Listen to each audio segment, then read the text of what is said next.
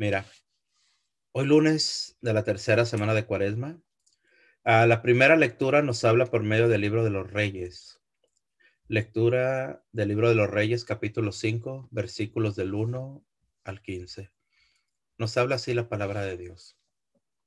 En aquellos días, Naamán, jefe del ejército del rey de Siria, era un hombre notable y muy estimado por su señor, pues por su medio el Señor había concedido la victoria a Siria, pero siendo un gran militar, era leproso.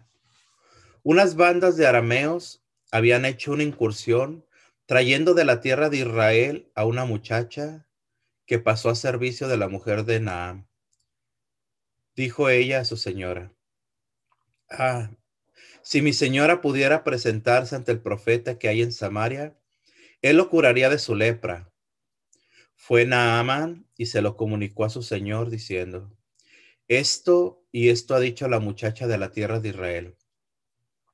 Y el rey de Siria contestó, vete, que yo enviaré una carta al rey de Israel. Entonces tomó en su mano diez talentos de plata, seis mil ciclos de oro, diez vestidos nuevos y una carta al rey de Israel que decía, al llegarte esta carta, sabrás que te envío a mi siervo Naamán para que lo cures de su lepra. Cuando el rey de Israel leyó la carta, rasgó sus vestiduras diciendo, ¿soy yo Dios para repartir vida y muerte? Pues me encarga nada menos que curar a un hombre de su lepra. Daos cuenta y veréis que está buscando querella contra mí. Eliseo, el hombre de Dios, oyó que el rey de Israel había rasgado sus vestiduras y mandó a que le dijeran, ¿por qué has rasgado tus vestiduras? Que venga a mí y sabrá que hay un profeta en Israel. Llegó Naamán con sus carros y caballos y se detuvo a la entrada de la casa de Eliseo. Envió este un mensajero a decirle, ve y lávate siete veces en el Jordán. Tu carne renacerá y quedarás limpio. Naamán se puso furioso y se marchó diciendo, yo me había dicho, saldrá seguramente a mi encuentro, se detendrá, invocará el nombre de su Dios, frotará con su mano mi parte enferma y sanaré de la lepra. El Habana y el Farfar, los ríos de Damasco, ¿no son mejores que todas las aguas de Israel? Podría bañarme en ellos y quedar limpio. Dándose la vuelta, se marchó furioso. Sus servidores se le acercaron para decirle, Padre mío, si el profeta te hubiese mandado una cosa difícil, ¿no lo habrías hecho? ¿Cuánto más si te ha dicho, lávate y quedarás limpio? Bajó pues y se bañó en el Jordán siete veces, conforme a la palabra del hombre de Dios, y su carne volvió a ser como la de un niño pequeño. Quedó limpio. Namán y toda su comitiva regresaron al lugar donde se encontraba el hombre de Dios. Al llegar, se detuvo ante él, exclamando, Ahora conozco que no hay en toda la tierra otro Dios que el de Israel. Palabra de Dios, mis hermanos. Hoy en la lectura del Santo Evangelio, mis hermanos, está tomada del libro de San Lucas. Evangelio de San Lucas, capítulo 4, versículos del 24 al 30. Dice así la palabra de Dios. Habiendo llegado Jesús de Nazaret, le dijo al pueblo en la sinagoga, en verdad, en verdad os digo que ningún profeta es aceptado en su pueblo. Puedo aseguraros que en Israel había muchas viudas en los días de Elías, cuando estuvo cerrado el cielo tres años y seis meses y hubo una gran hambre en todo el país. Sin embargo, a ninguna de ellas fue enviado Elías, sino una viuda de Sarepta, en el territorio de Sidón. Y muchos leprosos había en Israel en tiempos del profeta Eliseo. Sin embargo, ninguno de ellos fue curado, sino Naamán, el sirio. Al oír esto, todos en la sinagoga se pusieron furiosos y levantándose lo echaron fuera del pueblo y lo llevaron hasta un precipicio del monte sobre el que estaba edificado su pueblo con intención de despeñarlo.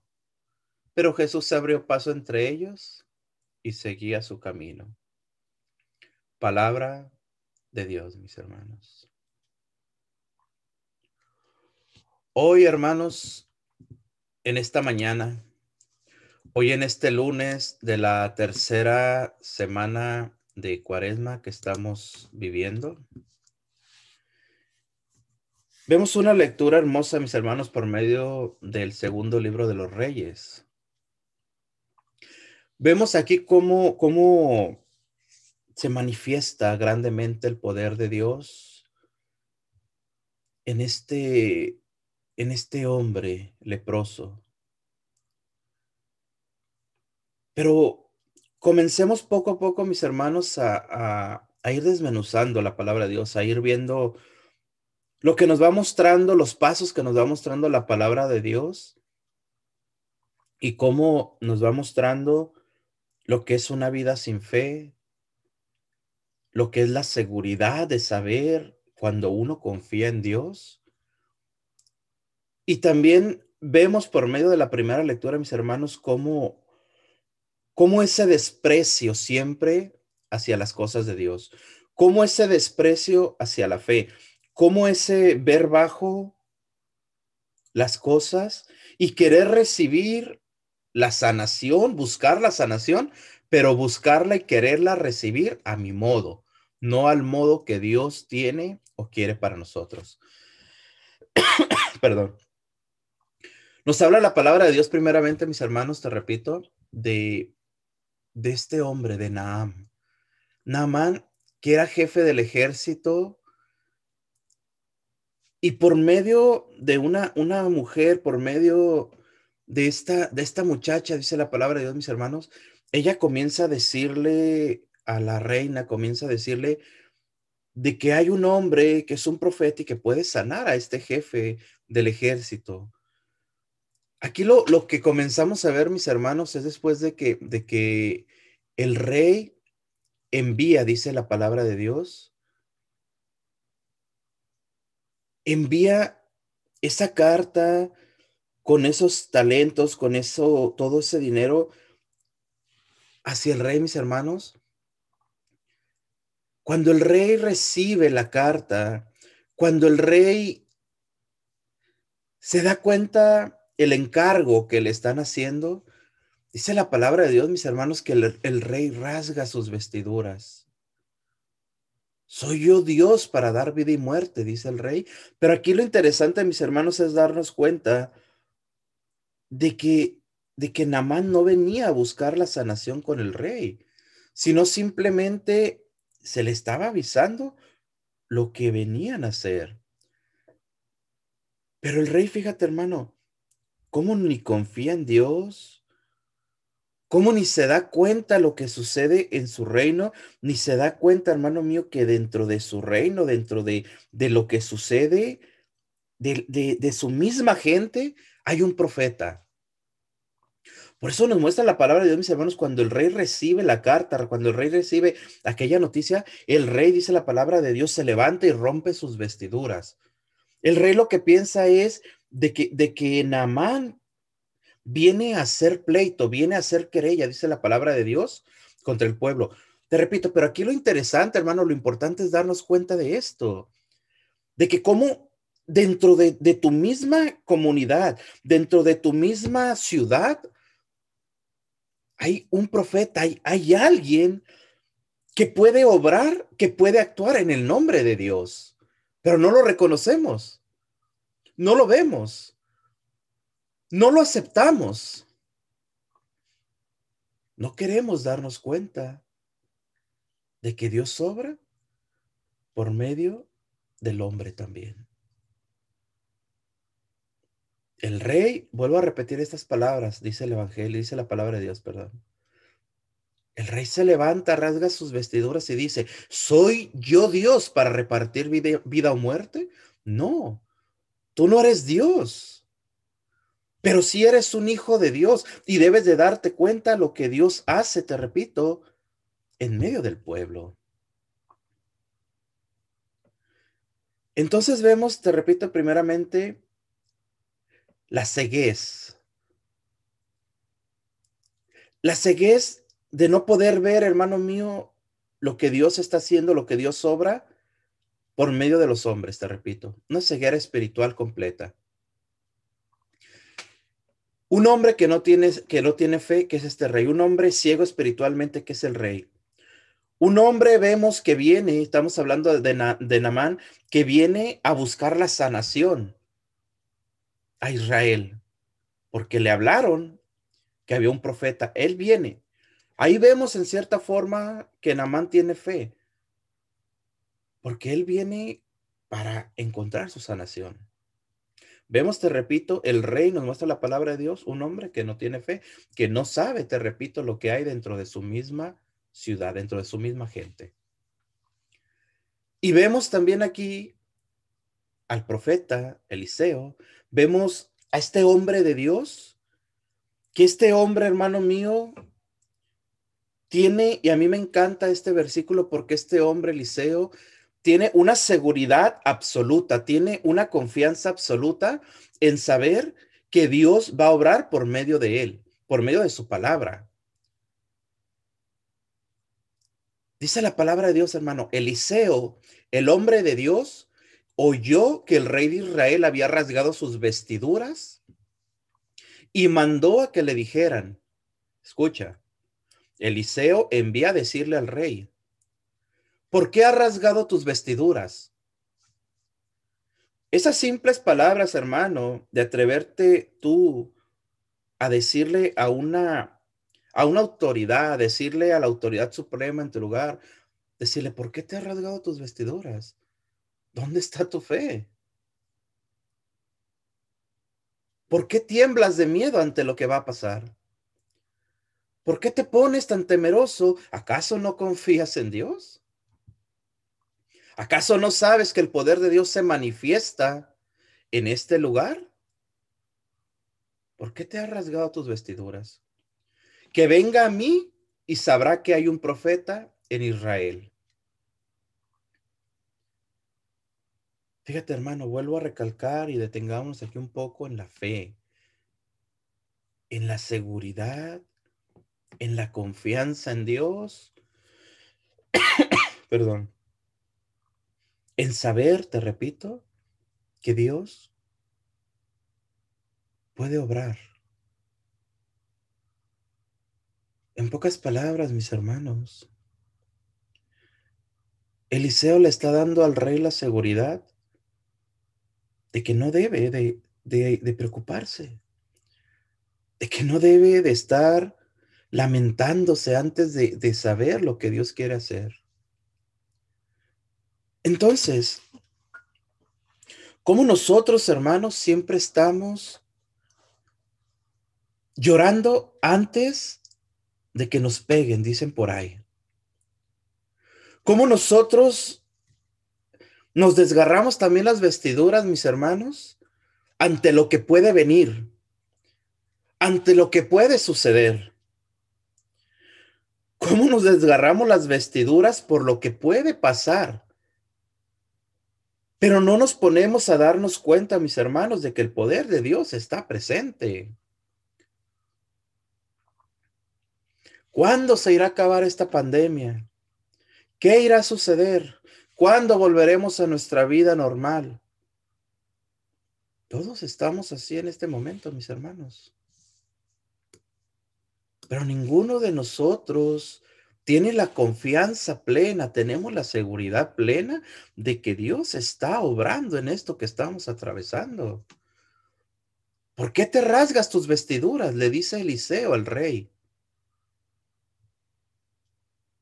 Entonces, tenemos que darnos cuenta, mis hermanos, que nuestra, nuestra, nuestra, nuestra fe, nuestra espiritualidad, nuestra forma de creer o decir que creemos en Dios, hermanos, Es una fe como la de este rey, que se desgarra las vestiduras, que se pone a llorar antes de tiempo, que se pone a lamentarse, que se pone a no ver lo que, lo que hay alrededor de nosotros, que Dios está con nosotros y que Dios sobra en medio de nosotros y que Dios, hermano mío, utiliza a los hermanos, utiliza a la iglesia, utiliza a los sacerdotes, utiliza a cada uno de nosotros, hermanos, para, para que nosotros veamos el poder de Dios. Que venga a mí, sabrá que hay un profeta en Israel, dice Eliseo.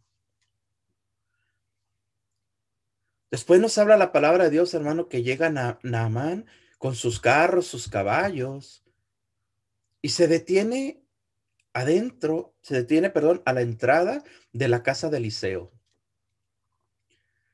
Aquel hombre importante, estoy hablando de Naamán, aquel hombre importante, aquel hombre que estaba acostumbrado a la, a la, a la adulación, que estaba acostumbrado a, a, que le aplaudieran, a que lo reconocieran, a que le hicieran uh, fanfarrias, como se dice, mis hermanos.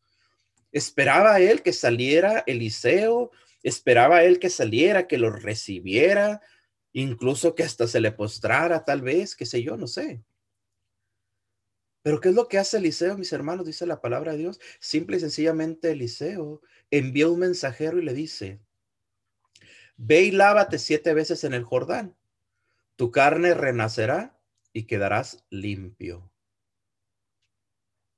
Aquí está la forma en la que Dios responde. Este hombre, hermano mío, estoy hablando de Namán, viene a buscar sanación. Y Dios responde, Dios no le está negando la sanación. Es por eso que Eliseo le dice, las palabras que dice Eliseo, mis hermanos, no son palabras de Eliseo, es palabra que Dios le está dando. Porque recordemos que Eliseo no es el que sana, el que sana es Dios por medio de Eliseo. Eliseo le dice, ve y lávate siete veces en el Jordán, tu carne renacerá y quedarás limpio. Algo tan sencillo como eso. Pero la palabra de Dios nos dice que Namán se puso furioso y se marchó. ¿Por qué? Porque Namán no recibió lo que él quería recibir. Namán, fíjate, él iba buscando la sanación, sí, pero Namán quería recibir la, la sanación a manos del profeta Eliseo, a manos de Eliseo, no a manos de Dios. Ojo con esto, mis hermanos. ¿Por qué? Porque Dios le estaba enviando la sanación por medio de Eliseo. Pero, pero Naamán quería recibir la sanación o esperaba recibir la sanación, la sanación, perdón, por medio de las manos de Eliseo. Por eso quería que Eliseo saliera, te repito, le hiciera una fanfarria, le aplaudiera, qué sé yo, pusiera sus manos y él quedaba sano. He ahí, hermano mío, el punto, he ahí donde debemos de detenernos. Nosotros, todos nosotros que queremos sanación, todos nosotros que buscamos sanación, ¿En dónde buscamos la sanación? En el que te predica, en el que te habla de Dios, en el que te dice que te puedes sanar. Y buscamos al hombre y buscamos a la persona, pero nos olvidamos de Dios. Ahí es donde debemos de ver, hermano, el cómo Dios sana por medio de Eliseo y cómo nosotros queremos ser sanados por Eliseo. Entendamos esto un poco, mis hermanos. Dios sana, pero es al modo de Dios, no al modo nuestro. Ve y lávate siete veces en el Jordán, tu carne renacerá y quedarás limpio. Namán al escuchar estas palabras, dice la palabra de Dios, se puso furioso y se marchó diciendo, yo me había dicho, saldrá seguramente a mi encuentro, se detendrá, invocará el nombre de su Dios, frotará con su mano mi parte enferma y sanaré de la lepra. Que Dios me sane, pero como yo quiero recibir la sanación, no como Dios quiera. Que Dios me dé lo que yo necesito, pero en la forma que yo quiero que me la dé. No en la forma que Dios quiere, en mi forma. Que venga, que ponga su mano sobre mí, y así sanaré. Fíjate, hermano, aquí vemos fe, vemos fe en Namán. Tiene fe, pero es una fe, te repito, amoldada, acomodada a su gusto. Entonces, fíjate cómo debemos nosotros de darnos cuenta el tipo de fe que tenemos, hermano. El tipo de fe que tenemos y hacia quién tenemos nuestra fe, en dónde hemos puesto nuestra fe. No podemos decir, te repito, no podemos a, pelearle nada a Namán porque no tenía fe. No, es un hombre de fe, nos vemos, porque él mismo lo asegura. Se detendrá, invocará el nombre de su Dios, pondrá su mano sobre mí y sanaré. El problema aquí, te repito, hermano, es de que buscaba la sanación, pero a su modo, a su forma. ¿Qué es lo que hace después Namán? Nos relata la palabra de Dios, mis hermanos. Empieza a, demeritar a Israel.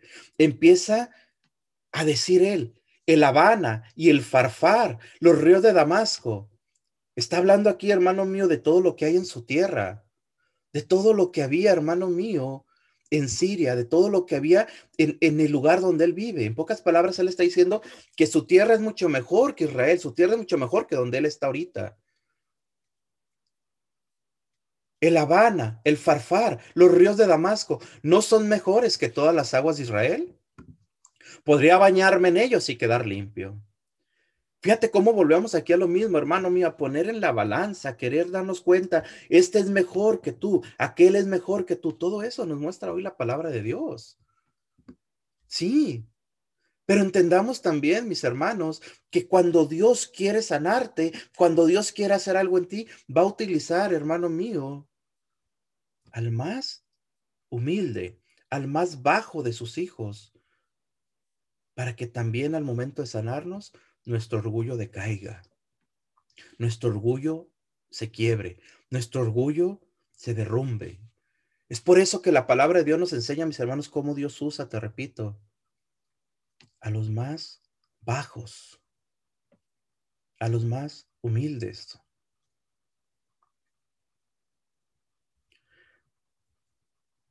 Se dio la vuelta y se marchó furioso. Después los mismos servidores comienzan a hablarle, comienzan a decirle, si el profeta te, hubiera enviado a hacer algo más difícil, lo hubieras hecho. Bueno, te está diciendo algo sencillo, ve y hazlo. Haz lo que te dice el profeta, por, por sencillo que parezca, por algo sin sentido que parezca, ve y hazlo, pero con la misma fe en la que estás viniendo a buscarlo. Imagínate lo que Namán tuvo que haber, hermano mío, tranquilizado su corazón, lo que le habrá costado a Namán el obedecer lo que Eliseo le había dicho. Aquí vemos, te repito, cómo el Señor quebranta nuestro orgullo, hermanos. Cómo el Señor doblega nuestra, nuestra seguridad. Cómo el Señor nos muestra, te repito, la forma de obrar del Señor simplemente, mis hermanos. Bajó pues y se bañó en el Jordán siete veces, conforme a la palabra del hombre de Dios. Y en ese momento su carne volvió a ser como la de un niño pequeño, quedó limpio. No es Eliseo el que sanó, no es el agua del Jordán lo que sanó a Namán. No es la tierra donde está Namán lo que le ha dado la sanación. Lo que le ha dado la sanación es Dios, conforme a la palabra de Eliseo y conforme a que Namán doblegó su orgullo, se venció a sí mismo, acudió al llamado que Dios le hacía por medio de Eliseo y en ese momento Dios lo sanó.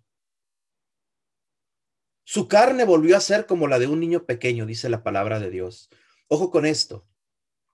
Cuando la palabra de Dios nos menciona que su carne volvió a ser como la de un niño pequeño, nos está hablando, hermano, y nos está diciendo, escucha, Dios no solamente ha sanado a Namán de su lepra, no solamente lo ha liberado de esa enfermedad, sino que le ha vuelto a dar una nueva vida, ha vuelto a renacer. ¿Por qué? Porque ha encontrado al Señor por medio de la sanación. Volvió a nacer Namán espiritualmente hablando, claro. Volvió a nacer. ¿Por qué? Porque se acercó al Señor, se doblegó ante el Señor, se dio cuenta de lo que el Señor hacía y el Señor, hermano mío, lo limpió.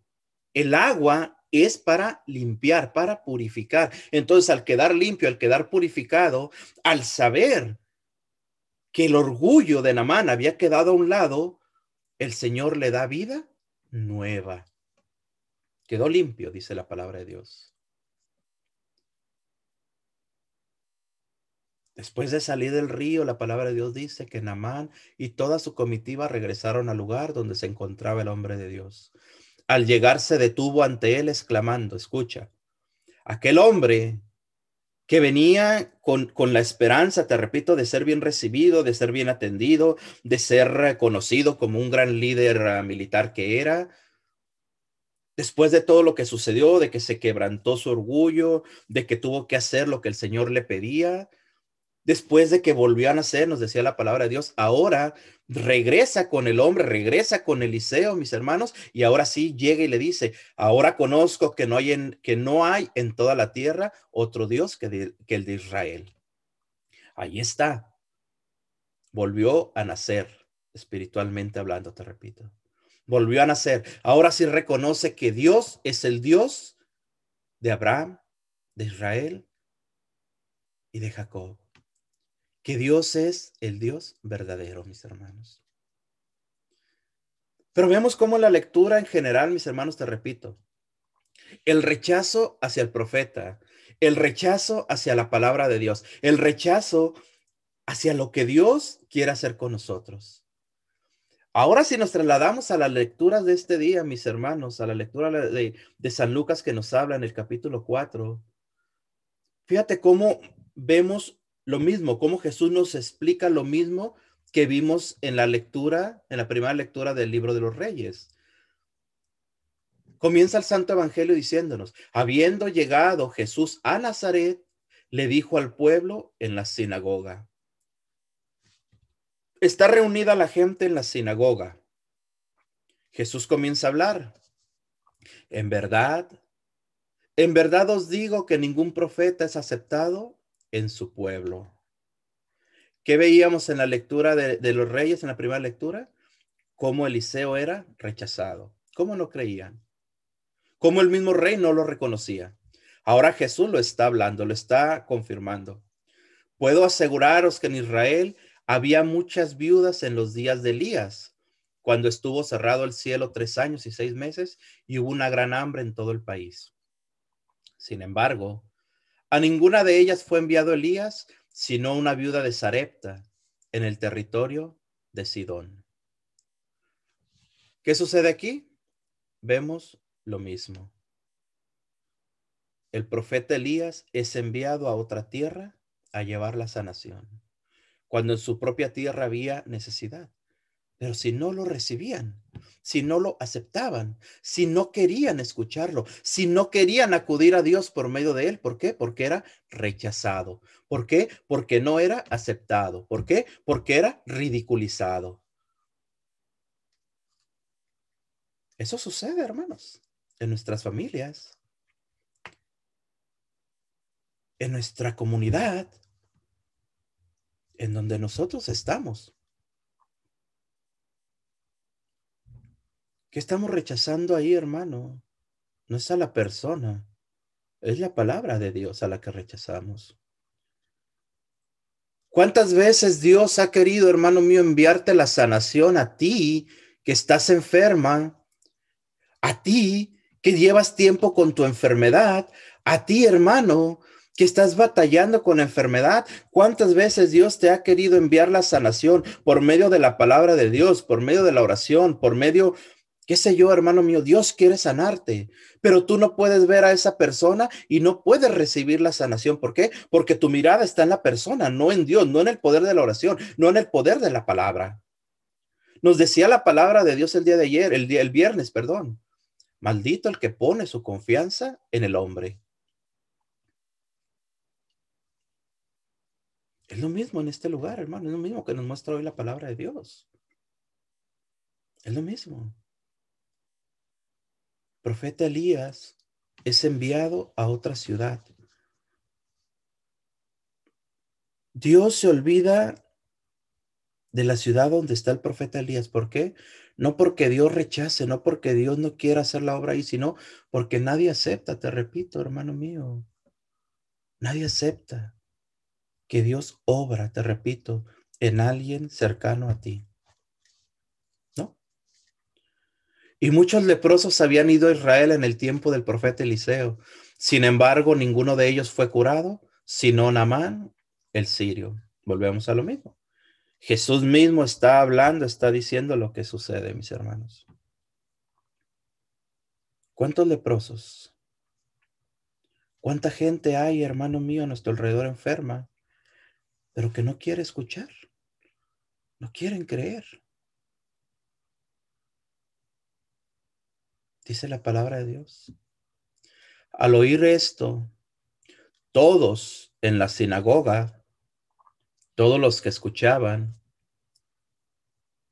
se pusieron furiosos y levantándose lo echaron fuera del pueblo y lo llevaron hasta un, hasta un precipicio perdón, del monte sobre el que estaba edificado su pueblo con intención de despeñarlo.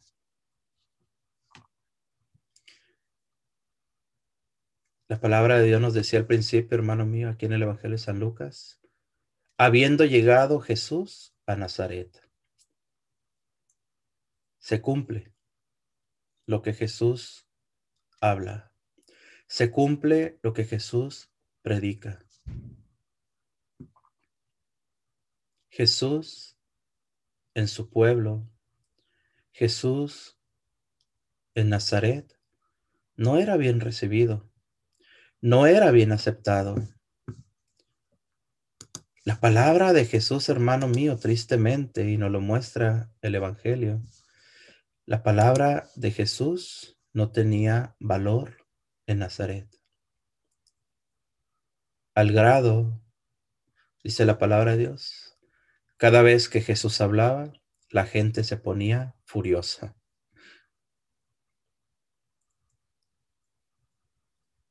Al grado de que quieren enviarlo a la muerte.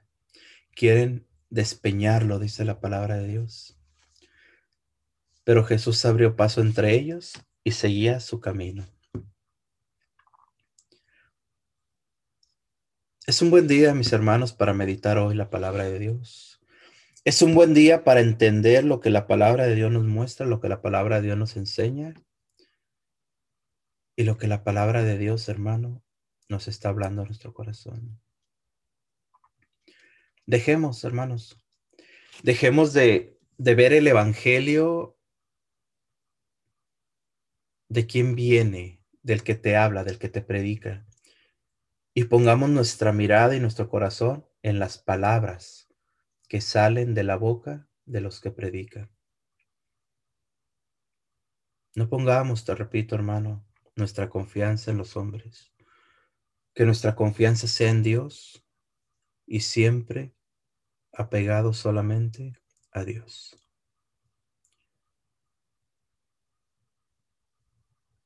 Sellamos hoy en esta mañana, mis hermanos, esta reflexión. En el nombre del Padre, del Hijo y del Espíritu Santo. Amén. Gracias. Gracias, hermanos, por continuar aquí en tu programa Oración, Salud y Vida. Mil bendiciones, hermanos.